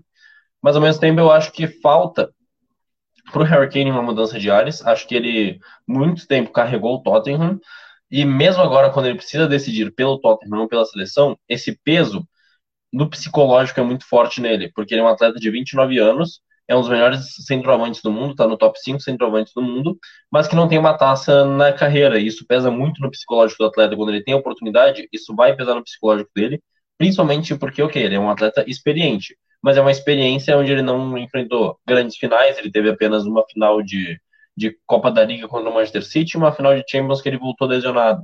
Então, ele é um atleta que não tem muita experiência nesses momentos decisivos, e por isso que eu acho que ele acaba sendo pipoqueiro, não por culpa dele mas porque ele é um atleta que tem experiência no futebol, mas não tem experiência em momentos decisivos, onde ele tem que, ok, agora eu vou resolver, pegar a bola embaixo do braço e resolver. E acho mas... que uma comparação que pode ser feita a isso foi muito tempo o Ibrahimovic em Copas. Em, em Copas. Liga ele sempre foi muito, muito presente, sempre foi muito goleador, mas ele tinha muita dificuldade de jogar Copas pelas equipes que ele jogava. Ele sempre falhava na mata-mata da Champions League, sempre falhava para levar a Suécia na Copa do Mundo. Então acho que o título de comparação do Kane seria o Ibrahimovic nesse sentido. Lourenço, Porque... oi. Eu quero fazer uma pergunta, senão ela vai ficar para trás. Mas você oi. falou assim, você falou que o Kane é pipoqueiro. Aí agora no você falou assim, mas não é culpa dele. Mas espera, não é ele que pipoca? Então não tô entendendo. Ele é, ele é pipoqueiro por diversos fatores. É, é uma questão psicológica, para começar, porque ele não tem experiência em disputas uh, que exigem muito deles, dele ser decisivo. Só que, na minha opinião, por exemplo, nas, na última Copa do Mundo, ele vacilou na semifinal, poderia ter jogado melhor contra a Croácia. Tem até um lance lá que ele perdeu um gol uh, que, ok, estava impedido, mas que tu vê ele isolando um chute que ele no Tottenham, numa partida da Premier League, nunca perderia um gol daqueles. Um pênalti hoje, dois pênaltis na mesma partida, eu não imagino o Harry Kane perdendo na Premier League. Mas ele perdeu na Copa do Mundo. Acho que ele é um atleta que não lida bem com o psicológico dele, e por isso ele acaba se tornando um pipoqueiro. E também ele joga numa equipe muito inferior às outras, que é o Tottenham, e isso sempre vai pesar muito na carreira dele. A gente pode pegar de exemplo também o Totti pela Roma, que passou a carreira inteira lá, não tem troféu, basicamente, mas que tem essa questão de. Teve fama de pipoqueiro, mas também tem fama de amor ao clube. Então talvez o Kane desenvolva essa fama ao longo dos anos. Só que a gente sabe que atacante não ganhar troféu é uma coisa que sempre vai pesar muito na carreira dele, sempre vai manchar a carreira dele. A gente vê isso direto. E esse pênalti de hoje vai manchar ainda mais a carreira do Kane, porque se ele não ganhar um título nos próximos anos, vai ficar muito feio para a imagem dele. Marina, você acha que para o Kane jogar em time grande ele tem que jogar no São Paulo? Com certeza. vai resolver os problemas todos do São Paulo, viu? Eu também. Mas, mas, eu também eu gosto muito do futebol do Kane, eu sou fã dele, assim. Gosto de ver o cara jogar. Acho que ele é, sim, um cara decisivo, só que é o que entra aí, a gente fala em todo, em todo o programa, que é a parte psicológica o, o cara não tem psicológico e, assim, infelizmente, ele vai ter que carregar mais essa culpa com ele, porque não se erra pênalti. Não se erra, não tem como, sabe? É, é assim, eu falo, eu falo assim diariamente, falo, cara, você é pago para isso, você não pode errar. Nesse momento da Copa do Mundo, você não pode errar. Polêmica, hein? Não pode. Polêmica essa frase, hein? Hoje eu já tô meio ah. polêmico já. É gostoso polemizar, é gostoso polemizar. É, eu acho que de vez em quando a gente tem que trazer os nossos discursos do bar, assim, sabe? Numa roda de amigos, que a gente acaba sendo bem polêmico. Mas, mas ô Marina, você não errou? Você não errou? Cara, pô, mas muito decisivo assim, não dá. Ele tem que chamar responsabilidade, cara. Você tá numa Copa do Mundo, não tem jeito. Sabe? É, é a hora de bater no peito e falar, daqui. Olha, e assim, era a chance da Inglaterra. Era a chance da Inglaterra. Poderia ter eliminado a França ali, levado essa partida para os pênaltis. E sabe lá o que, que ia acontecer depois disso. Porque fez uma ótima partida. A Inglaterra fez uma ótima partida. Igual a gente fala aqui, nos números, a Inglaterra se destacou novamente. A gente tá, falou muito nisso aí, né? Sobre as diferenças numéricas. E acabou que se destacou realmente no, no futebol aí de hoje, que entregou contra a França, mas infelizmente não deu. E assim, uma parte de responsabilidade dessa, disso é do Kane. Mas é um ótimo jogador. Pô, Leandro, mas a gente chegou num consenso aqui que é importante você ser decisivo, uh, mas tem dias que as coisas não funcionam, e aí cabe você ter outros jogadores para ajudar. Então acho que, pô, isso é indiscutível. Você não pode errar pênalti no, naquele momento. Pô, mesmo querendo polemizar, isso é impolemizável. Não existe essa palavra, mas eu vou fazer um neologismo. Porque pênalti em momento, em momento decisivo você tem que fazer, cara. infelizmente, é, é algo que você pode fazer o jogo todo excelente, mas se você errar aquele pênalti te leva para uma final, você vai ser marcado por aquilo. Infelizmente, isso é uma regra e ela vai permanecer no futebol enquanto o futebol tiver a mesma essência, isso não vai mudar. Mas aí não, não cabe, por exemplo, a, a ter outros jogadores também para contribuir, porque, pô, a gente vê um Kane que hoje o Kane não é centroavante na seleção. Falar que o Kane é centroavante na Inglaterra é, é um tanto quanto questiona, questionável. O Kane joga muito mais fora do que dentro da área. Até por uma questão da, da forma como a Inglaterra se posiciona em campo. Mas aí não caberia agora também outros jogadores aparecer? O Saka fez uma boa partida. O Saka fez uma excelente partida. O Theo Hernandes até agora está sonhando com o Saka. Então, não faltou um pouquinho também de contribuição dos seus outros jogadores? Do Declan Rice jogar, pô, fez uma, fez uma baita temporada no West Do Henderson, capitão do Liverpool, acostumado com time grande, com um jogo grande. Pô, a gente não ouviu muito esses jogadores. No, Maguire. Entra muito no, no que falei anteriormente, a questão do treinador. O treinador ele também não ajudou o Kane. E aí é, é aquela questão, o Kane é muito azarado também, a gente tem que colocar isso em ponto. Sim. Quando, quando, quando a, o ser humano ele é azarado, muitas coisas podem dar certo, mas acabam não dando certo por fatores que você nem consegue explicar. É Leandro, ele já é azarado porque ele ama o Tottenham. Já começa aí. É, Exato, exatamente. E aí, quando ele parece que vai tirar esse azar ao sair do Tottenham, chega o Conte. com aquele currículo de vitórias. Aí ele fala: Não, vou ficar aqui porque o Conte é vitorioso. É complicado. Mas a questão do Saltgate, para mim, é o, é o, que mais é o mais impactante nesse, nessa eliminação da Inglaterra. Porque pegando de contraponto, não comparando gerações e falar que ela é melhor, mas eu vejo a geração da Inglaterra com, com muitos talentos igualmente a da França. Na minha opinião, tranquilamente, em questão de seleção europeia, são as duas principais gerações, em questão de talento. E você vê nitidamente que o Deschamps ele consegue atribuir é, fatores secundários para quando o seu principal jogador não jogue. Ou seja, estratégias caso o Mbappé não esteja bem. Nitidamente, a estratégia hoje, quando viu que o Mbappé não estava numa noite, né, no caso lá, boa, era o jogo no Grisma. Acaba funcionando. Era um jogo de improviso, questão de finalização de fora da área, o Chouamini participando. Nitidamente você não vê isso na Inglaterra. Você vê a Inglaterra jogando em função do Kane, e se o Kane não tiver no bom dia para armar, se o Kane não tiver no bom dia para finalizar, e esses dias geralmente não vem, não tem um fator não tem um fator estratégico, não tem um plano B. E outra coisa, um dos melhores laterais direitos em questão de construção ofensiva é o Alexander Arnold. Ele não entrou um minuto na Copa. Ele não acaba não entrando em jogos decisivos, ele acaba não entrando, porque sabemos que não há uma relação boa entre Southgate e, e ele. E aí você deixa ele de fora, você não utiliza ele, podendo até melhorar essa construção. O Theo Hernandes, eu sou torcedor do Milan, sei o quanto ele mentalmente é fraco. Ele é um jogador que erra muito em momentos que não pode errar. Hoje, hoje foi um demonstrativo disso. Um dos pênaltis mais idiotas da história das Copas ele cometeu hoje no Mason Mount, sem necessidade alguma. Se você coloca um jogador com uma capacidade técnica em cima dele, no caso o Arnold, você poderia ter um, uma Inglaterra forte por aquele setor, tendo um lateral que sabe jogar como meio, Klopp já utilizou muitas vezes ele, ele assim, conseguindo cruzamentos ou até mesmo aproximações, e o Kane tentando ali sair do, dos zagueiros e conseguir uma finalização. Ou seja, plano B, plano C. A Inglaterra não tem. A Inglaterra não tem planos estratégicos. A Inglaterra tem um modelo de jogo. Se esse modelo de jogo não, não é efetuado, esquece. É eliminação. Foi assim contra a Itália na, na final da Euro. A Inglaterra vinha numa atuada muito interessante na Euro. Quando a Itália mostrou um estilo de jogo, mostrou um plano em que a Inglaterra precisava ter um repertório, não teve. É que naquela ocasião foi para os pênaltis. Inclusive o Kane consegue converter o seu pênalti, mas acaba perdendo por um erro do Southgate, colocar muitos garotos nas batidas.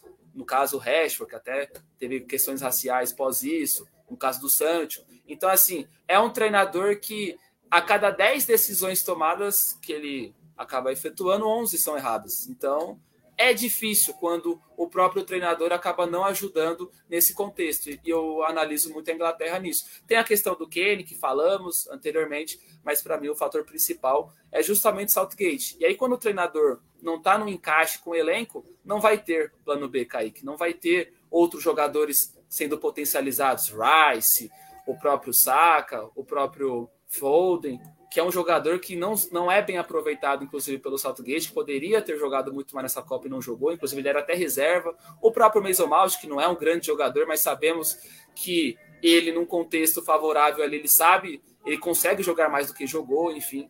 Então, por conta dessa questão tática e estratégica de Southgate, jogadores que poderiam ser potencializados não foram, e aí fica muito nas costas do Kane agora, né? Se falar mais no Kane do que no Southgate. E era isso que acho que ele queria, né? Tirar um pouco a responsabilidade. Ele conseguiu.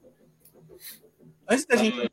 Queria destacar só que o, o Southgate deve ter pesadelo com pênaltis na vida dele, porque em é. 1996 ele foi o responsável pelo futebol no Going Home, né? Porque foi no ano que foi lançada a música, ele perde um pênalti decisivo. As 10 batidas tinham sido acertadas pela Alemanha e Inglaterra, ele perde o pênalti depois eliminado. Ele perde a Euro nas penalidades para a Itália e perde agora de novo nos pênaltis, perde por causa de um pênalti. Então, Gary Southgate deve estar traumatizado com os pênaltis já na carreira dele. Igual o Vangal, né? Igual o Vangal. Exatamente. Agora, antes de, antes de qualquer coisa, eu quero primeiro passar um recado para os nossos ouvintes. Você tá afim de ganhar dinheiro? Vocês aqui querem ganhar dinheiro? Mas vocês se arriscam para ganhar dinheiro? Arrisco, viu? Pô, eu me arrisquei muito nessa Copa, eu perdi muito. Eu perdi muito com uma seleção aí chamada Canarinho. Muito! Mas não vou falar dela. Mas eu vou dar, uma, vou, dar uma, vou dar uma dica. Vou dar uma dica, então, porque eu sou um cara legal, hoje é sábado, daqui a pouco é hora de rolê, então eu vou, vou dar uma dica pra galera que tá nos ouvindo. Tá vendo esse QR Code aqui do lado? esse QR Code, esse QR Code é da Pinnacle, a casa de apostas que apresenta o programa Fanáticos por Copa. Então, vou te dar uma grande de uma dica. Abre a câmera do seu celular, mire nesse QR Code. Esse QR Code vai te levar direto para a página de cadastro da Pinnacle. Faça seu cadastro, já deposita ali o via Pix e você já vai poder participar dos investimentos esportivos. E tem semifinais vindo, então você, pô, tem que ter o seu direito de participar. A gente está falando, falando, falando. Então agora pegue tudo que a gente falou, tire aí os seus, as suas próprias conclusões e faça as suas apostas. Que olha, deu ruim, mas eu curti, eu curti, hein? Eu curti, eu curti. E sabe o que eu mais vou curtir? Quero saber agora de vocês. O Southgate deve ou não permanecer na Inglaterra? Não deve. Não, não. Não deve. Eu acho que a Inglaterra tem o mesmo problema que a gente. Eles não têm um técnico da casa para botar no lugar. Uh, a gente vê os principais treinadores hoje da Inglaterra. Não, não, não, não, pera, pera, pera. Nós não temos treinador? Pô, nós temos o Rogério Senna aí dando sopa. Brincadeira, vai lá, vai lá, vai lá, vai lá. Enfim, a gente tem aí que os principais treinadores da, da Premier League hoje em dia não são uh, ingleses. A gente tem o Pep Guardiola, tem o Arteta, tem o Klopp, tem o. Tinha até pouco tempo o Bielsa no Leeds, tem agora o não é um destaque, na minha opinião, mas é o que é o único inglês que está ali se destacando entre aspas, que é o Graham Potter, Potter no, no Chelsea, mas que eu acho que foi meio injustiça o que aconteceu nessa contratação dele, mas enfim. Então a gente não tem grandes técnicos sendo formados na Inglaterra há bastante tempo. O Gareth Southgate veio aí até meio de, assim, meio, foi meio estranho a contratação dele pela seleção, porque ele estava lá na base, daí ele ficou meio como interino, daí foi meio que aconteceu com o Scaloni, que acabou ficando interino, que foi efetivado. Então, eu acho que tem que trocar e acho que a Inglaterra tem que olhar com olhos para técnicos estrangeiros, porque na casa deles vai ser muito difícil. Existe um movimento inglês querendo, nesse momento, que o Southgate fique, e existe um movimento inglês que quer que ele saia. Isso depende muito de para quem cada time torce, né? Porque o pessoal do Liverpool quer que ele vá embora de uma vez que eles querem o Trent jogando na seleção. Então, eu acho que o Gareth Southgate, ele trouxe resultados, trouxe os melhores resultados da Inglaterra desde, desde a Copa onde foi campeã, porque não chegavam em semifinal desde essa época, não chegavam em final da Euro de, há bastante tempo, e agora ele volta e ele traz resultados. Mas o futebol poderia ser muito melhor, porque a Inglaterra tem uma das melhores gerações de jovens do mundo. Eles têm Rashford, tem Phil Foden, tem Grealish, tem o próprio Harry Kane, que a gente mencionou mais cedo, tem o Sterling. São muitos nomes do futebol mundial que são destaques nos seus clubes, são destaques na Champions League e não conseguem se destacar na seleção como deveriam. Então, apesar de ter resultado, acho que o futebol tem que ser melhor e vai ser uma consequência. O futebol melhor ser, é, disse aqui várias vezes que Copa do Mundo e seleção não é, não é, não é futebol bonito, é resultado. Só que apesar desses resultados, acho que a seleção inglesa tem nomes para ter muito mais resultados, incluindo talvez um título de Euro pela primeira vez, ou então uma final de Copa desde 66. Não sei ainda qual que vai ser a opção, mas eu acho que o Gareth Southgate já deu para ele. Acho que ele fez um trabalho histórico na Inglaterra, apesar de ter muitos erros, eu sou muito crítico ao trabalho dele. Ele fez resultados históricos pela Inglaterra. Mas acho que está na hora de mudar a página lá. Acho que eles precisam ir atrás de um novo técnico. E como eu disse, tem que ser alguém de fora da Inglaterra, porque dentro do país não tem ninguém para assumir o local. É, Lourenço disse tudo, eu concordo. Acho que o time precisa realmente de uma reforma para dar espaço para novos jogadores. Mas queria que acontecesse, mas eu acho que não vai. Eu acho que ele vai continuar aí, pelo menos mais, mais quatro anos aí, tentando fazer um trabalho. Mas eu acho que a Inglaterra merece, merece espaço de outros treinadores. Concordo também que não, não consigo pensar em alguém de dentro de casa, a gente está na mesma situação aqui, mas eu acho que seria importante sim reformular esse nesse momento aí, depois dessa eliminação. Também acho que o Saltgate deveria sair. Tem um detalhe, até complementando tanto a fala do Lourenço quanto da Marina. A Inglaterra, inclusive eu recomendo esse livro, A Pirâmide Invertida, fala muito da, do desenvolvimento tático do esporte e passa muito pela Inglaterra, né? A casa do futebol, enfim. E nesse livro, o Jonathan Wilson, repórter, ele, o jornalista, ele acaba falando muito da soberba inglesa. E essa soberba aumenta demais após 66. E, e dentro desses contextos de soberba, é a questão do treinador ser sempre inglês. Só que a Inglaterra muda isso nesse século. Em 2010 não é o inglês que treina a Inglaterra, é o Fábio Capello. que teve um, teve um mero sucesso ali no Real Madrid anos anteriores, fazendo com que aquele, aquela turma dos Galácticos fosse é, terminada, colocar ímpeto tático, colocar jogadores, entre aspas, mais desconhecidos e, e fazer com que ele, com, com o Real Madrid voltando a ser campeão espanhol. E ali a, a Federação Inglesa entendeu que o melhor nome era o Capelo, até para tirar essa questão do treinador é, inglês. Só que o Capelo vai muito. Oi. Só, só tem um bom também que a primeira mudança de técnico no inglês foi em 2002, que ficou o Ericsson no sueco de 2002 até 2006. Até é isso. Ele assumiu em 2002 e ficou até 2006. E aí depois, inclusive, a, até a Inglaterra isso. ficar fora da, da Euro em 2008, aí pô, foi uma, coisa, foi uma coisa absurda por lá. E aí chegou o Capelo. E aí o Capelo não faz uma boa Copa. Inclusive a Inglaterra acaba caindo para a Alemanha naquele jogo polêmico, mas a Inglaterra acaba ficando em segundo no grupo que tinha Estados Unidos. Isso pegou muito mal, inclusive na questão da imprensa. E após o, a, o insucesso do Capelo, essa ideia inglesa e essa soberba de que tem que ser um nome inglês aumentou muito. Então, infelizmente, por conta de um, um insucesso esporádico ali em 2010, ou até mesmo na questão que o Lourenço trouxe mais atrás em 2002, pra, até 2006, ficou essa ideia de que tem que ser um nome inglês. E aí, se continuar com esse contexto, com essa filosofia, mais exemplos como o que, vemos, que vimos hoje da, da Inglaterra sendo eliminada, seja por uma seleção forte ou meramente forte, vai acontecer. Só que tem um, um, uma luz no fim do túnel. O Thomas Tuchel já deixou claramente aberto que ele gostaria de ter na seleção inglesa. Inclusive, ele, numa entrevista para a BBC, ao sair do Chelsea, ele explicando tal, até desabafando, criticando muito a diretoria é, norte-americana que agora detém os direitos do Chelsea, ele fala que um sonho é ser treinador e não necessariamente da Alemanha. Poderia ser da Inglaterra. E ele dá risada. E aí ficou Inclusive foi manchete da semana inteira. Pô, Thomas Tuchel, será que seria um bom nome e tal? Já que na época o Southgate estava com problemas por conta do, do possível rebaixamento lá na Nations League. Então, concordo, não vejo o um nome inglês. E se caso tenha um nome estrangeiro, eu acho que é por aí, por, pelo Thomas Tuchel, que ainda não tem um, um trabalho em, em algum clube no atual momento. Só uma, um pedido que eu, eu tinha visto, eu tinha esquecido que tinha acontecido, que existe um movimento bem forte na Inglaterra, que é uma técnica que não é inglesa, mas ela conhece muito bem futebol inglês, porque ela trabalha lá, que é a Sarina Wigman, que é, foi técnica da seleção holandesa feminina e hoje é da seleção inglesa feminina, e tem gente que quer que faça que nem o Canadá, que puxe a treinadora do feminino e leve ela para o masculino, porque tem um movimento muito forte da torcida pedindo isso, por parte da federação não foi anunciado nada, nem nem saiu notícia de nada, é apenas um pedido dos torcedores ingleses. Perfeito, perfeito. Marina, você acha que um pouco dessa soberba é uma coisa que a gente, que a gente tem no Brasil, é, como os meninos falaram, realmente prejudica um pouco a Inglaterra? Com certeza, com certeza.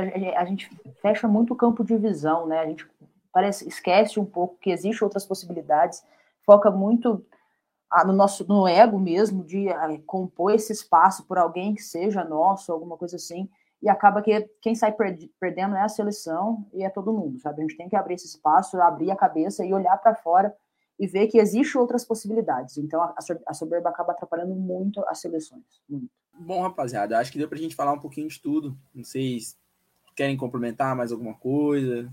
Acho que não. Acho que é isso, né? Acho que é tristeza. Não, pode falar dos jogos, jogos de hoje, não. É. E quem quiser saber mais sobre os jogos que virão, as semifinais, eu vou dar outra dica, porque hoje eu tô fenomenal, hein? Hoje eu tô assim, só dando dica boa. Assista o, o assista e acompanhe os fanáticos de por Copa amanhã. Simples. Então amanhã o papo a gente vai, vai falar um pouquinho mais sobre as semifinais, vai falar um pouco das semifinais da Argentina. Então, não vamos, não vamos nos estender, mas não perca a oportunidade. Pô, eu gosto muito de domingo terminar ouvindo futebol. Eu, na verdade, eu gosto de todos os dias terminar assistindo futebol. Mas o domingo, eu confesso que, pô, pelo menos é, um, é uma injeção de alegria, assim, sabendo que depois eu venho tem a segunda. Então é um motivo bom. Mas, rapaziada, olha, eu tô, tô satisfeito. Quero agradecer a presença de cada um de vocês e dar espaço primeiro para que a Marina já, já faça as suas considerações também e possa se despedir. Bom, foi muito bom, né? Sempre muito bom falar de futebol principalmente aí com vocês. Quero agradecer aí todo mundo pela parceria. Tamo junto aí, vamos terminar essa Copa, porque eu acho que a gente vai ver um futebol muito bonito aí.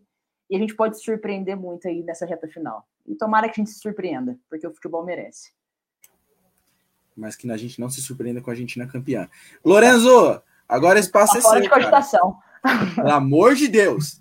Torcer tá para argentino, não, hein? Não, não, de jeito nenhum. Eu, primeiro, agradecer aí você que acompanhou, agradecer Kaique, Marina, Leandro, que tornaram esse bate-papo muito bom. E considerações finais, então, vamos seguir agora que a Copa do Mundo ela continua. Faltam aí quatro partidas, as semifinais, a decisão de terceiro lugar e a final. Espero muito que o caminhão seja inédito. Estou torcendo por uma final entre Croácia e Marrocos. Com a vitória do Marrocos, seria uma coisa muito histórica a gente assistir o primeiro seleção africana campeã mundial. Mas, de consideração final, quero falar um pouquinho sobre a Canarinho. E acho que tem que ser. Eu tenho que dar meu recado. Eu já dei aqui na live sobre a convocação do Brasil. Quem que é o Special One, que deve ser escolhido para o Brasil ser técnico. Então, eu estou torcendo por José Mourinho na seleção, só queria dizer isso. Eu, eu tenho que dar esse recado final. Para mim, José Mourinho tem que vir para a seleção ano que vem. Ai, se eu pudesse! Polêmico, polêmico, polêmico, meu Deus do céu. Mas como eu não vejo a hora de sair esse nome logo da, do novo técnico. Leandro, espaço é seu. Satisfação imensa, Kaique, Marina, Lorenzi, a todos os fanáticos que acompanham mais um Fanáticos por Copa. E, cara, me agradaria muito Mourinho, sou fãzaço do Mourinho. Pô, Mourinho na seleção brasileira seria fantástico. E vale lembrar, né? O Mourinho tem todos os títulos continentais possíveis da UEFA, né? Nation, é, Nations. Conference, Europa League e Champions League. O cara que tem isso, pô, na minha opinião, já é um baita credencial para ter na seleção brasileira. Eu vou, eu, eu vou terminar... E fala português, tá? Ele fala português. E fala português. É uma barreira, é uma barreira que é vencida. E sabe, e sabe segurar o jogo, faltando quatro minutos para acabar. O que o Mourinho ah. ia botar o Pedro de zagueiro Nossa. quando o Brasil fez 1x0, eu tenho certeza que ele vai dizer, ó, tu tem 1,90m, vai lá pra zaga. O Bremer seria a primeira substituição dele. Sim. Ai, ai. Eu vou, ter, eu vou falar, eu vou terminar com a frase que, que, eu, que eu te respondi justamente lá no grupo, Lorenzo. Eu não sei se eu queria, mas acho que eu gostaria. Tá? Confesso que eu não sei se eu queria. Mas não, eu é acho ideal, que eu gostaria. Mas, mas eu acho que eu gostaria. Eu acho que. Eu só gostaria de uma coisa: que a gente saísse desse mundo de que tem que ser só técnico brasileiro. Acho que é como a Marina falou, como todos nós chegamos no consenso. Futebol, futebol, mudou, cara. Futebol mudou, deu as oportunidades. A gente tem que sair um pouquinho da, da, nossa zona de conforto. E eu queria também agradecer a vocês, pô. É, o programa só é bom quando todo mundo participa, a gente interage, desculpa qualquer coisa. Como eu falei, eu gosto de polemizar, gosto de dar risada, gosto de brincar, porque é, tem gente que às vezes está escutando, tá muito puto ainda com tudo que a gente viveu ontem. Eu, eu tô muito puto, pô, muito puto, então acho que é bom a gente dar, dar uma brincada aí e tratar com leveza e vida que segue, Copa que segue, agora vai, morra, vai Morroco, ia falar, porque eu só tô vendo Morroco em tudo quanto é lugar, é difícil ficar vendo Marrocos, então vai Morroco, confio e acredito que, quem sabe aí, uma, uma final de Croácia e, e Marrocos seria espetacular. Seria espetacular. Então, novamente, obrigado. Obrigado, Nielson. E a você, ouvinte da, da Rádio Melhor do Futebol, que é fanático por Copa, acompanhe e fique sempre ligado nas nossas redes sociais. Os, o programa acontece todos os dias, às 8 horas da noite. Tá? Então, se perdeu hoje, não tem problema, fica disponível também nas plataformas de streaming para que você possa acompanhar em formato de podcast. E agora você também tem, já no dia seguinte, o um papo todo aí sobre as semifinais. Valeu? Muito obrigado, gente. Sempre um prazer estar aqui com vocês. Espero nos encontrarmos em breve, se não nos Fanáticos por Copa, nas transmissões para o futebol, que a temporada brasileira começa logo logo. Valeu? Abraço. Tamo junto, pessoal. Abraço.